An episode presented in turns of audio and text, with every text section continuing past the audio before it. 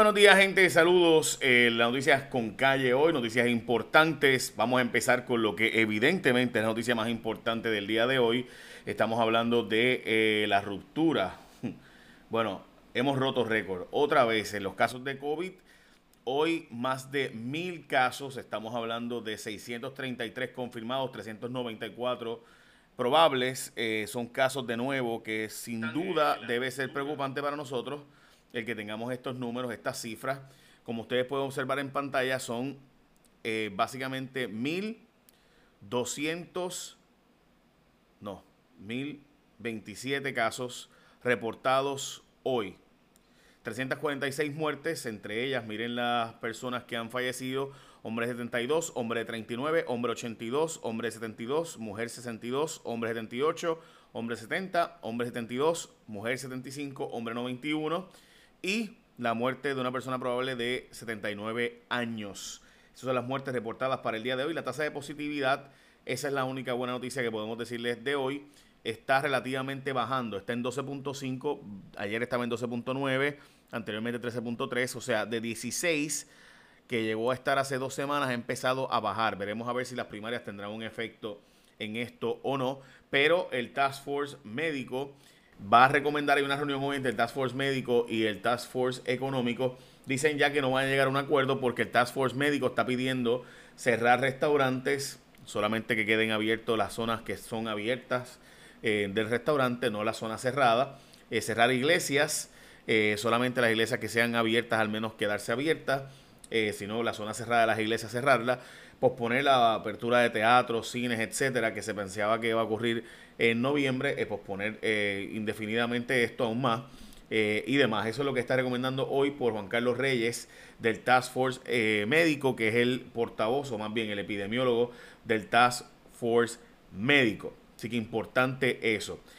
Hay otra noticia que vamos a estar tocando ahora sobre Tata Charbonnier y es que esta es una exclusiva de Jason Rayo X que sacamos ayer y vamos a darle seguimiento hoy pero importante entender que se extendió a el caso Charbonnier. Los federales acudieron al Fondo del Seguro del Estado pidiendo información sobre la esposa del alcalde de Cataño y primera dama de Cataño y ex empleada de Tata Charbonnier. Ella estaba en destaque en la oficina de Tata Charbonnier, pero una empleada de confianza en el Fondo del Seguro del Estado.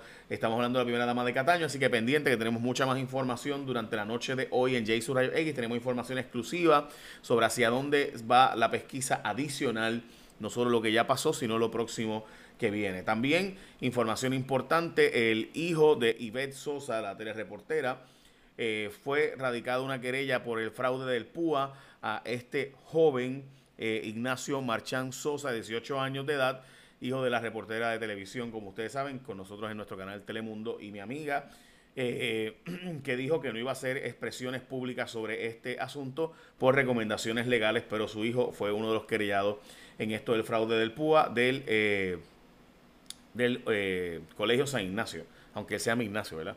El Colegio San Ignacio. Así que eh, ya saben, estamos dando seguimiento a esta historia del fraude al PUA que continúa ocurriendo y sabemos que es mucho más grande de lo que se ha dicho hasta ahora. 30 estudiantes del colegio, pero aparenta ser que son muchos más, no solo en ese colegio, sino también de otros y de otras instituciones también. Y vamos a darle seguimiento a esto. Tata Charbonnier ayer se despidió de Twitter diciendo eh, que pues que con Dios por delante va a enfrentarse todo esto, pero que debe salirse de Twitter por recomendación legal. También arrestada por fraude, soborno y obstrucción a la justicia. Tata Charbonnier es la portada del periódico El Nuevo Día. Obviamente los candidatos tras la victoria. Sammy Colón, que fue el que ganó del equipo Carlos Vives, Team Vives, en Telemundo, en La Voz, ese puertorriqueño también. Tata Charbonnier sí era el objetivo del FBI, había dicho que no era el objetivo del FBI, pero la verdad es que, y hay que decirlo, eh, Tata dijo que no era el objetivo, era obvio que si era la tarjeta, los federales no van a las 6 de la mañana a casa de alguien a buscarla o al apartamento, porque tiene una casa y un apartamento. Eh, no van a buscar a alguien a esa hora a pedirle información y llevarse el celular eh, si no es tarjeta de investigación. Y pues próximo, Nelson del Valle y otros más que ven por ahí. Charbonnier bajo libre bajo fianza en la portada del periódico El Vocero eh, confiada Jennifer González en el futuro de las farmacéuticas y una delegación de la Casa Blanca que está en Puerto Rico. Esto sin duda debería ser noticia mucho más importante de lo que está destacando y me parece que es dramáticamente importante esto, gente. Si las farmacéuticas y otro crecimiento económico no ocurre en Puerto Rico, vamos a hablar con honestidad. no hay posibilidad de pagar todo el gobierno que tenemos. O sea, yo escucho a alguna gente ofreciendo aumento de sueldo. O sea, Luis está ofreciendo aumentos de sueldo en el gobierno, ofreciendo no reducir las pensiones, no, o sea, etcétera, etcétera. Y a mí me, pareció como que, ok, chévere, ¿y con qué lo vamos a pagar si el gobierno tiene un déficit de 2 billones y las pensiones son 2 billones? Ya básicamente se paga lo mismo eh, en las pensiones que en el Departamento de Educación para pagar todos los maestros, etcétera, etcétera. Así que, eh, verdad, yo, yo digo, chévere, ok, ¿cómo vamos a hacer que crezca la economía si cerramos todos los negocios, negocios que no van a pagar patentes, negocios que no van a pagar contribución sobre ingresos, empleados que no van a pagar contribución sobre ingresos? O sea, el gobierno paga muchos servicios gracias a que la empresa privada le aporta arbitrios, impuestos, cargos, etcétera, ¿no? Si la empresa privada está cerrada, pues no puede aportar al gobierno para que el gobierno pague las cosas que paga el gobierno. Si yo no puedo pagar mi plan médico, pues no tengo acceso a las medicinas. Si no le pago a los médicos y doctores, se van de Puerto Rico. Así que ese concepto de que la salud y la economía están divorciados es bastante disparatado cuando yo lo escucho. Recuerden, hace unos meses a los médicos estaban diciendo que se iban a ir de Puerto Rico por las circunstancias económicas y hubo que darle un crédito y bajarle los impuestos a 4%. Entonces, pues sí es importante lo económico porque si no le podemos pagar, pues se van, ¿no? Así que Así que el, balance de una cosa y la otra es lo más importante y me parece que eh, por alguna razón nosotros no acabamos de entender ese concepto económico básico. Por eso la economía es una ciencia social, no es una, ¿verdad? una cosa etérea por allá que está volando ni nada por el estilo. Además de eso, una noticia que a mí me parece bien importante es que en Death Valley se reportó una temperatura de 130 grados. Si esta temperatura es oficial final, estaríamos hablando de 54 grados Celsius, la temperatura más alta reportada en la historia de la humanidad en Death Valley, allá en California. Hmm. Eh, y me parece que eso pues habla bastante de cómo cuán caliente está el planeta. Especialmente también, bueno, ya, ya hemos sabido la cantidad de tormentas y huracanes que han pasado recientemente eh, en tiempo récord en el Atlántico, ¿no? Por el, el, calentamiento de esa agua.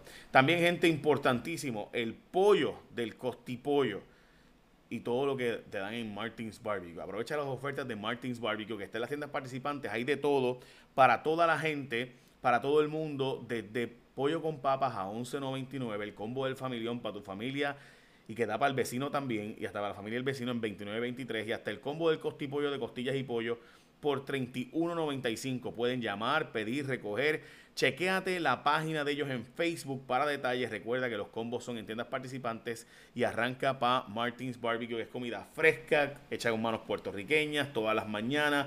Ese pollo está brutal, el costipollo está mejor. Buen provecho, qué rico. Planifica con tu familia para el mediodía de hoy ir a buscar en Martins y comer en familia. Qué rico, ¿verdad? Bueno, gente, otra vez tratando de hacer el dry dog.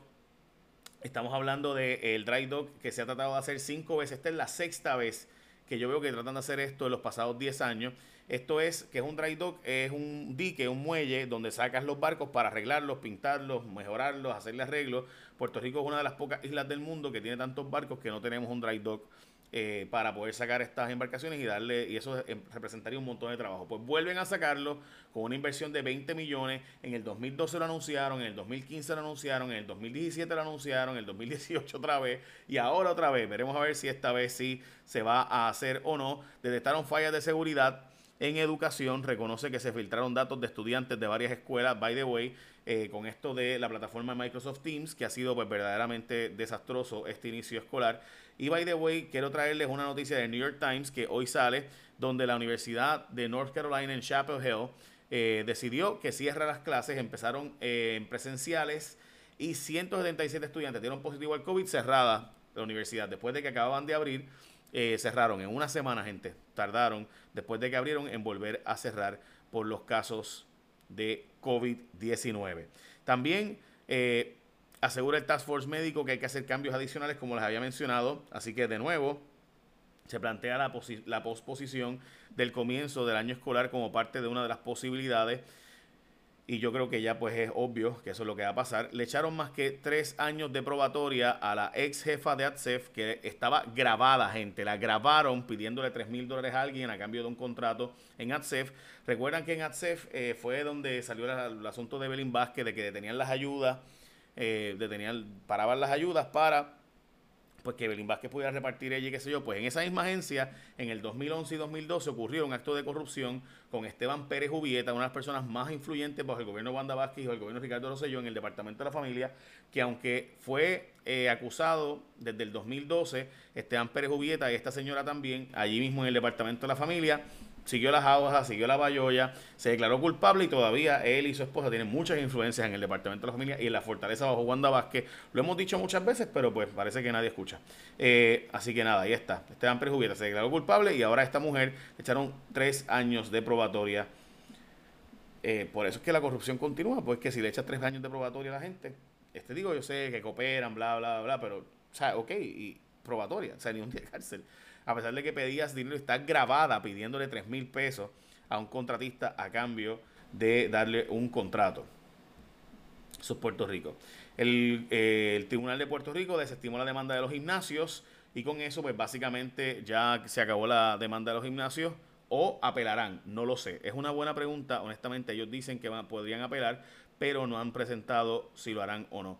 El Tribunal Supremo de Puerto Rico valorará si se puede hacerle la consulta estadidad sí o no, pero ya los jueces de la minoría nombrada bajo el, el Partido Popular dicen, ah, aquí van a revocar el caso de Baez Galip en el año 2000. En el año 2000, Pedro Rosselló quería hacer las elecciones, en el día de las elecciones quería hacer elecciones federales en Puerto Rico, es decir, que Puerto Rico votara simbólicamente por el presidente de Estados Unidos. Eso fue en el año 2000. El caso de Baez Galip, Baez Galip llevó por el Partido Popular el caso al Tribunal Supremo y el Tribunal Supremo, que en aquel momento era de mayoría nombrada bajo el Partido Popular, dijo que eso no se podía hacer, eso de hacer elecciones simbólicas, hacer un mal uso de fondos públicos y no se permite por la Constitución. Pues ahora el Tribunal Supremo de Puerto Rico va a ver un caso de unos populares que están impugnando el que se haga esta ida sí o no, porque es una consulta eh, sin resultado.